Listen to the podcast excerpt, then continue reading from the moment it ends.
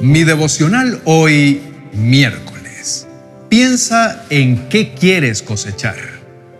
En la carta a los Gálatas capítulo 6, versos 7 y 8 dice, No se dejen engañar, nadie puede burlarse de la justicia de Dios.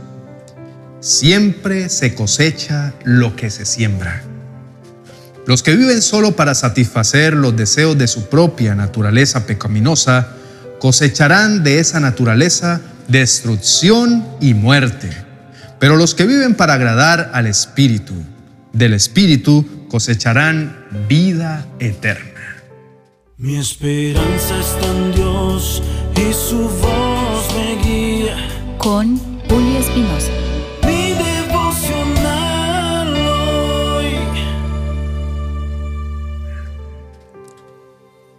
Te invito a reflexionar en esto. ¿Qué tipo de semillas estás sembrando en tu vida? ¿Estás cultivando acciones y actitudes que agradan a tu naturaleza pecaminosa? ¿O será que estás buscando agradar al Espíritu de Dios? Hay leyes espirituales que rigen nuestra vida espiritual y también hay leyes que rigen el universo y nadie las puede cambiar. Así, algunos no crean en ellas. Por ejemplo, la ley de la gravedad existe y se cumple, así alguien diga que no está de acuerdo con eso. Así que el principio de la siembra y de la cosecha del que habla nuestro devocional de hoy, en un sentido espiritual, significa que nuestras acciones y decisiones en la vida tienen consecuencias.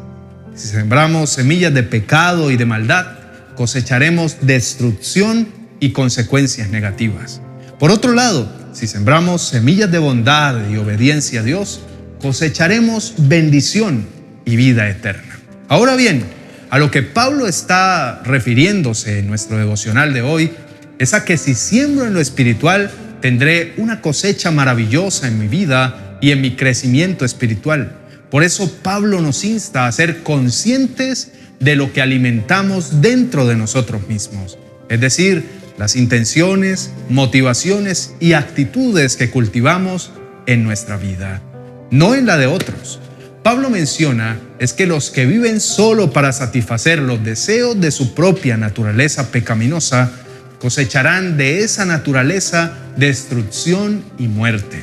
Es decir, si siembras para la carne, cosecharás de la carne. Se refiere a si nos dejamos llevar por los instintos y deseos egoístas, actuando en contra de los principios y valores de Dios. Cosecharemos sus consecuencias. Por otro lado, si sembramos para el Espíritu, cultivando una vida en obediencia a Dios y en busca de lo que es bueno y edificante, cosecharemos bendiciones y una vida en sintonía con la voluntad de Dios. El énfasis principal en este pasaje es que nuestras decisiones y acciones tienen consecuencias directas no es una cuestión de castigo divino, sino más bien de una ley espiritual que se manifiesta en nuestras vidas a través de las elecciones que hacemos.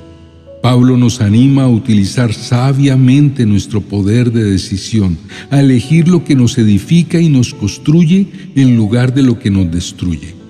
Nos insta a nutrir nuestro espíritu, buscando una vida en armonía con los principios y valores de Dios, en lugar de satisfacer únicamente nuestros deseos carnales y egoístas.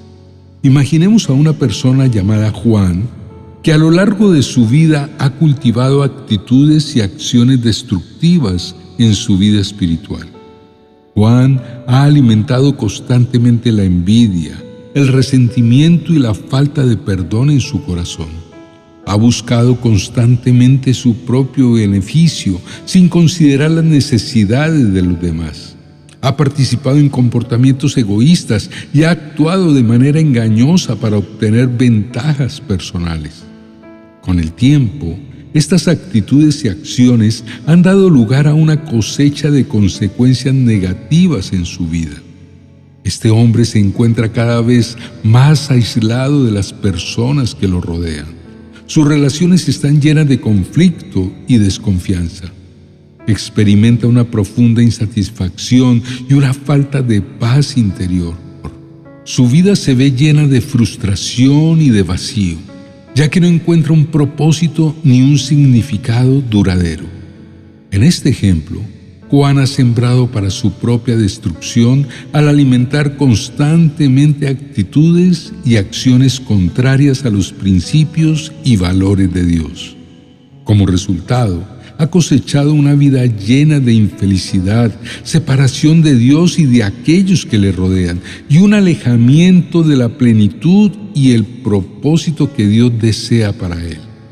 Solo a través de una siembra consciente y sabia podemos cosechar una vida que nos complace a nosotros y a Dios.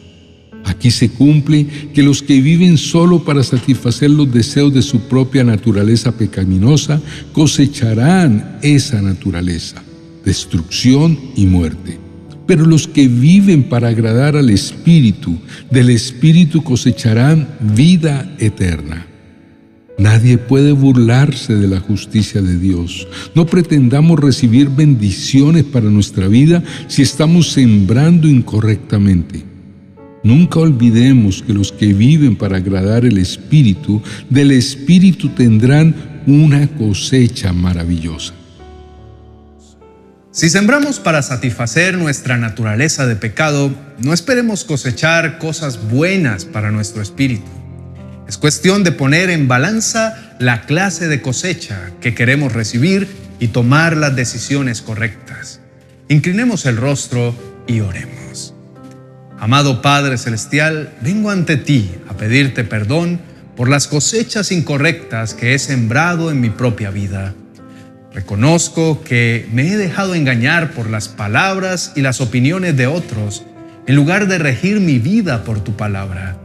Me arrepiento por haber llamado bueno a lo malo y viceversa, cediendo al relativismo que prevalece en esta sociedad. Entiendo que la idea de vivir sin restricciones y seguir mis deseos es un engaño terrible.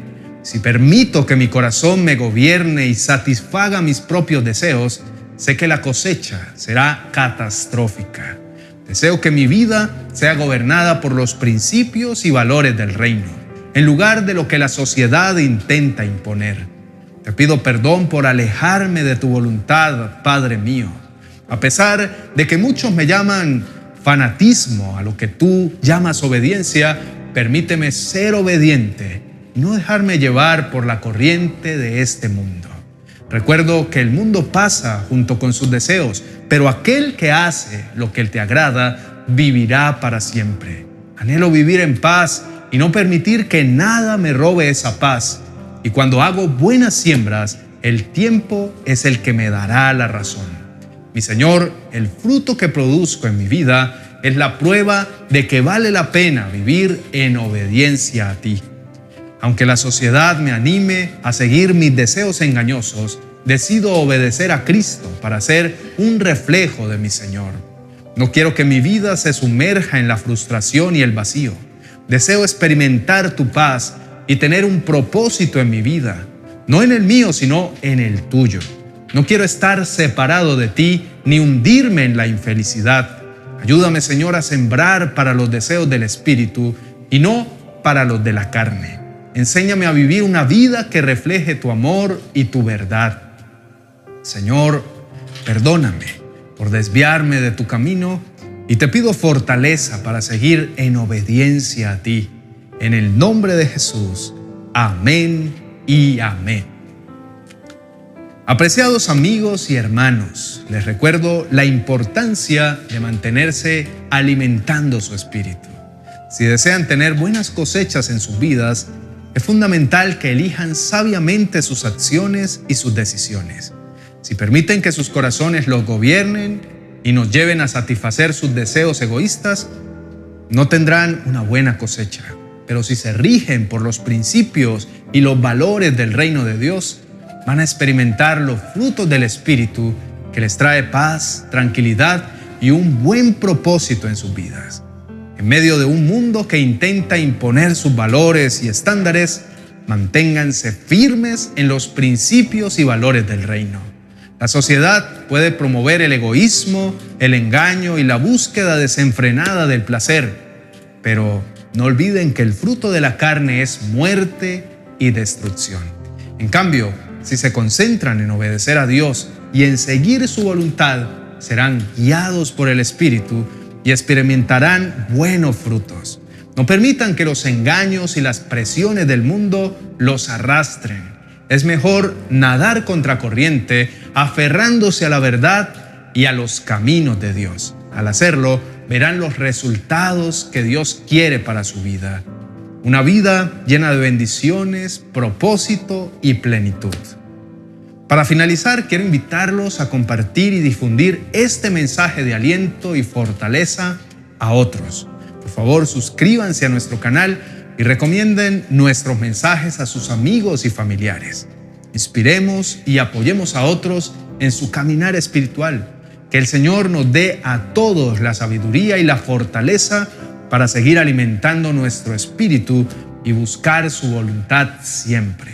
Sigamos nadando contra corriente, confiando en que Dios nos guiará y nos llevará a las cosechas abundantes que Él tiene preparadas para nosotros.